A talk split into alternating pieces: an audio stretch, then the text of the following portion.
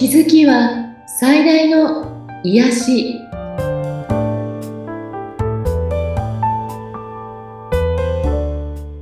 皆さんこんにちは。アトラクションカウンセラーの広田ゆかりです。アシスタントの菅千奈美です。ゆかりさんよろしくお願いいたします。よろしくお願いします。さあ今回はどのようなお話になりますか？はい今回はえっと、メッセージをね、いろんな形で私お伝えしているんですけれども、その具体的な悩みということについては、具体的な答えがあの出しやすいし、はい。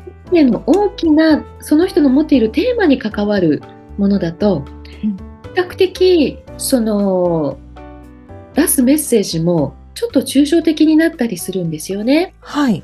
でそれであの理解できる、できないとか、えっ、ー、と、もっと具体的なものが欲しいとか、いろんな感想が多分あると思うので、うん、そのことについて少し私の体験をお話ししてみたいと思うんですね。はい。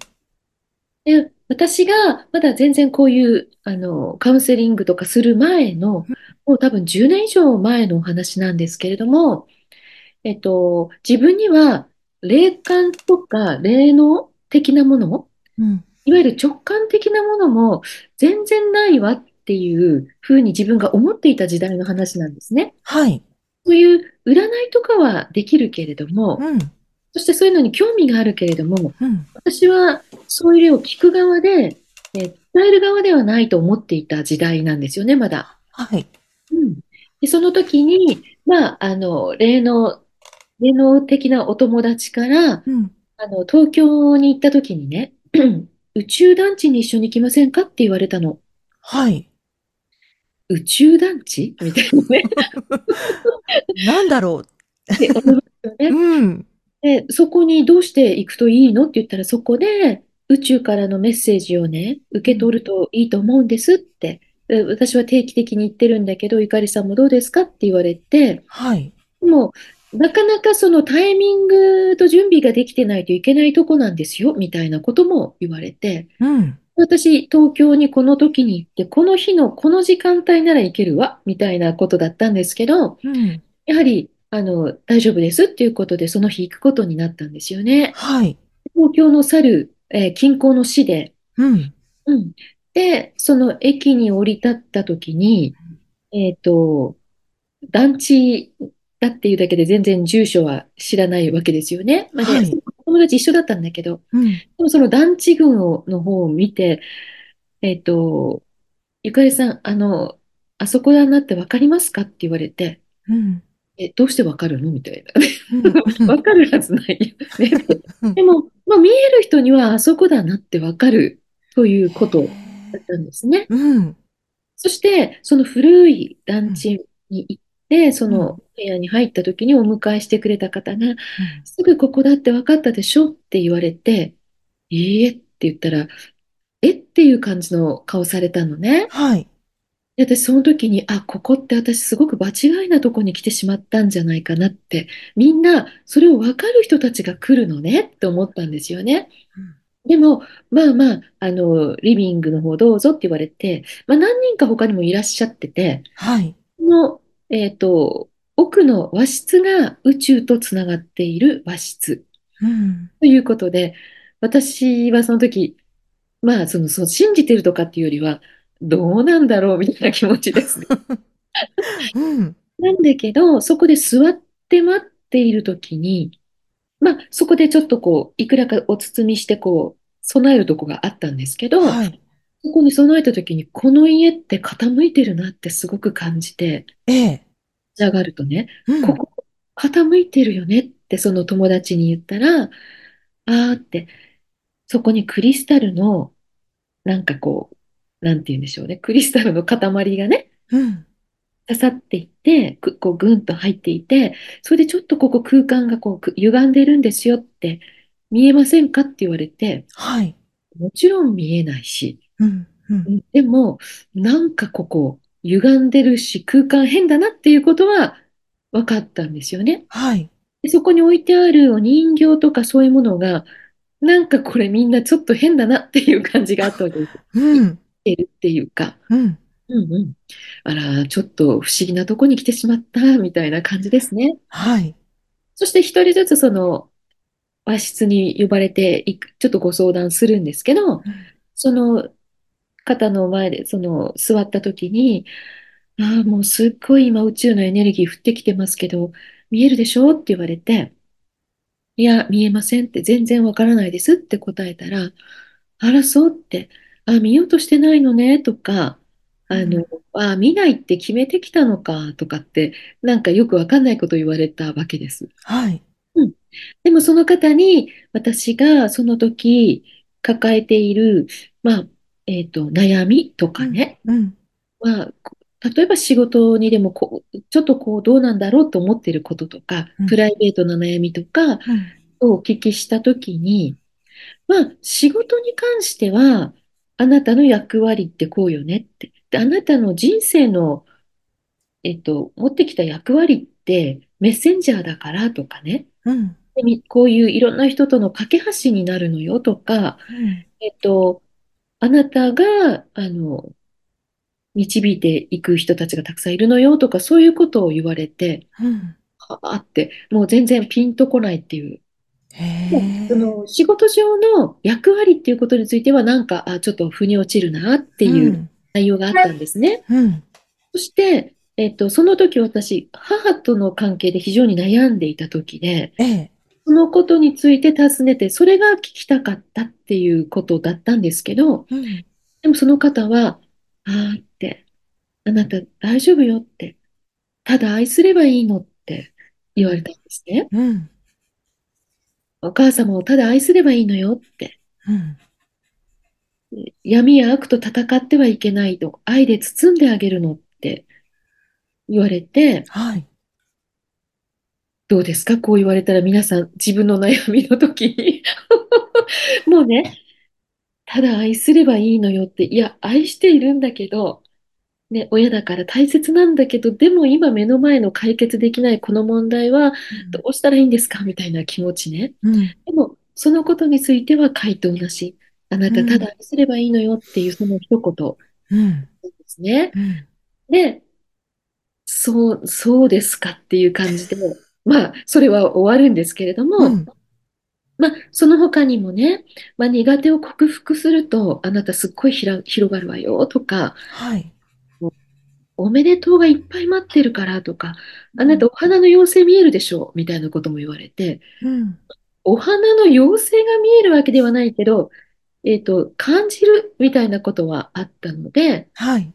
お花すごく飾るんですけど、まあそういうことも言われたり、あとは、あら、ちょっと待ってって、バシャールが来てるわって、へえ。バシャールが来てる。どういうあなたバシャール好きなの？って言われて、はいって本全部読んでるんですって言ったら、うん、バシャールからね、プレゼントはあな、あるってって、あなたにプレゼント渡すって言ってるわ、なんて言われて。うん。え、それはどんなプレゼントなんですか？何のプレゼントですか？みたいに聞いたんだけど、はい。大丈夫わかるからって言われて、うん。でもその後全くわからなかったの。はい。もう、はてなっていう感じよね。うん。うん。でも、その帰ってきた時に、ちょっと不思議な体験だったなと思いながら帰ってきたんだけれど、はい。まあ別の、あの地元のね、うん。ちょっと霊能的なお友達と会った時に、ゆかりさんもつ、もう全部、全然違うじゃないって言われて、はい。何が？って言ったら、えあの、すっごいフレッシュな新鮮な感じになってるって言われて、それって、フレッシュってどういうこと？って言った時に、例えば、しなびたリンゴと、うん。みずみずしい取り立てのリンゴがあったとしたら、うん。前がしなびてたわけじゃないけれども、うん。今、もぎたてのフレッシュなリンゴに変わったってそういう感じよって言われたの。へえ。まあエネルギーがはい。あの変わったとかそういうことだと思うんですけど、うん。うーんって、まあ、言ってきた意味はあったんだろうけど、私の問題は解決しないななんて、その時思っていたんですね。うん。でもそれがと、うんね、年々自分自身もいろんな気づきがあって、で、はい。このようにこういうお仕事をするようになった時に、うん。そうかって、あの、具体的にこっちがこっちで迷ってるとかね。うん。例えば、このようにしてみようかと思うけど、後押しをしてほしいとか、うん。なんか、本当にもう今ぐちゃぐちゃになっちゃって、ヒントが欲しいんだとか、そういう具体はい。的なことを出すにはカードってすごくいいんですよね。うん。で、うんと、そういうカードでおこ、私もそれに沿ったお話しするんですけど、うん。でも、えっと、すごく人生の根本とかテーマに関わる問題だったりすると、はい。比較的出てくるメッセージって抽象的なメッセージになるんですね。うん。なぜなら、決めるのはその人だからなんです。はい。ただ、考え方を変えてとか、このように見てみたらいいですよとか、このことを意識して生活してみてくださいとか、うん。これをやってみるといいのよとか、そういうアドバイスになるんですね。はい。で、えっと、私も過去振り返ったときに、あの、どうしても答えが聞きたいっていう気持ちがあるんです。あります。私もありますもん。で うん。その答えを聞きに行くというこうん。とだと思うんですけど、はい。あまりにもこうですよって限定的な答えを出してくる人に答えを聞くことはね、今一つだと私は思っていて、はい。うんあの、答えのヒントをもらったり、うん。自分の中で気づくような誘導をしてもらうことが非常に重要だと思うんですね。はい。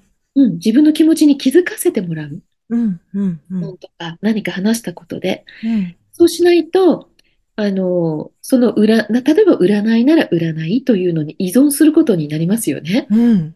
うんそして、その先が今ちょっと苦しいことが起きたときに、あの日占い師さんいいって言ったのに、みたいなことになりますよね。はい。うん。うん。でも、それって実は違っていて、うん。えっと、まあ、その人が気づいてないことをちょっと言葉にして言ってあげるとか、いろんなパターンがあると思うんですけど、はい。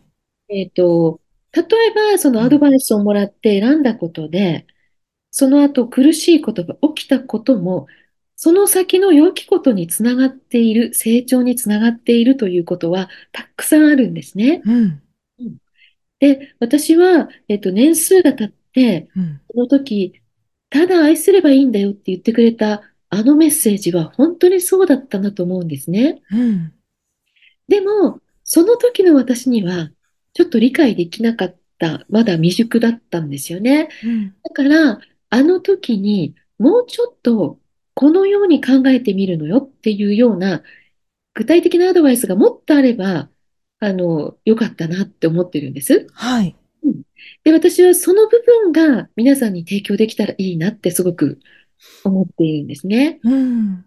で、その闇や悪と戦わずに愛で包むのよとかね、うん。その時はもうそれってどういう感じなんだろうって思ってたけど、今はい。それがなんとなくわかるんですよね。うん。うん。で、そのバシャールがくれたプレゼントっていうのは、うん。具体的な なんかかものや形じゃなくて、うん。えっと、ワクワクするっていうそのエネルギーをもらったんだなって後で気づく。ね。うん。うんだからその、あの目に見える形だけではない気づきっていうのが、はい。実はあのそういうメッセージもらったりセッションするとか、うん。そういう時に必ずあるので、うん。そこのところをあの受け取ってもらえるといいなって思ってるんですね。はい。具体的な答えを求めるということからうん。少し一歩あの自分の中で答えを出す時のヒントをもらうとかうん。うん。みたいなことだはい。とよりあとはもう純粋にこうね手相とかそういうのをちょっと楽しんだりうん。注意事項を聞いたりといううん。役に立つ立ち方もありますよね。はい。うんそんな風に、ま私のセッションだけではなくて、例えばこう占いと言われるようなものも、そのように考えてみるといいのかなと思うんですね。うん。で、私も LINE 公式でちょっとおは、あの、メッセージ出してるんですけれども、はい。今までこう、オラクルカードももちろん使っているけれども、うん。引き寄せのタロットというのがメインカードとして私皆さんにメッセージを出しているんですね。はい。この引き寄せのタロットは、ものすごく具体的なアドバイスをするのに役立つカードうん。なんです。うん。で、えー今回、その投資の日、はい。その日に、あの、吸い込まれるように買った、ええ。寄せられて買ったインナーチャイルドカードというのがあって、はい。このインナーチャイルドカード、あ、当時じゃないな。なんかの日、忘れちゃった。うん。でもなんか特別な日だったんですよ。はい。今月の時かな。うん。その時に、あの、買ったインナーチャイルドカードというのが、えっと、おとぎ話とか神話の主人公がカードに登場してきて、その方のインナーチャイルドをちょっと表してくるんではい。すね。で、その方が、に、今の人生、大きくなっても影響しているインナーチャイルドの傷や思い込み、うん。それを、えっと、メッセージとして出してくるとっても素晴らしいカードなんですよね。うん。うん。なので、これも、えっと、いろんな弾き方があるんですけど、その人の、えー望んでいることに応じて、その引き寄せのカードでいくのか、このインナーチャイルドカードを使っていくのかっていはい。うふうに、今度からは選択してもらおうと思っていて、ええ。これもかなり皆さんのお役に立つカードだと思うので、ぜうん。ひ、あの、皆さん、このインナーチャイルドカードのセッションも受けに来ていただけたらなと思います。ゆかりさんのところには、いろいろなアイテムがやってきて、どれにするか迷っちゃう人もいると思うんですけど。そうなんですうん。ね。だから、うん。まあ、その時の自分自身のこう聞きたいこととか、抱えていはい。ること、あとは、うん。なんか私今回その、えー、一年の運勢見てほしいっていうちょっと依頼があって、はい。やってみたら、これ結構面白いなって思ってるんですね。うん、うん、うん。それは、あの、セッションとは別、料金っていうか、うん。あの、セッションよりもお安く一年の運勢を見るというような形で、はい。うん対応したいなと思っているので、そのこともまた、あの、次回ね、あの、はい。詳細にお話できたらなと思っています。まあ、楽しみにしています。はい。はい。では、今日のメッセージ、あなたがするべき唯一のこと、周りに見えるもの、周りにあると思うもののすべてがあなたから作られています。それらはあなたの意識が作り上げているものなのです。ですから、新しい世界を考察する、世界を変えるとき、あなたが唯一すべきことは、自分自身の意識を変えることだけです。そうすれば、世界は変わります。バシャールより。はい。それでは前回もお伝えしたんですが、えー、リスナーの皆さんに、えー、お知らせがあります。現在、ジャパンポッドキャストアワードを開催しています。こちらはですね、有料なポッドキャストコンテンツを発掘し、応援する日本初のアワードということで、全国のポッドキャストリスナーによる投票で各賞を選出していくというものです。こちら、カルチャー部門でゆかりさんエントリーされています。今月いっぱいですね、リスナー投票することができますので、ぜひ皆さん応援よろしくお願いいたします。はい、皆さんぜひ応援してください。はい。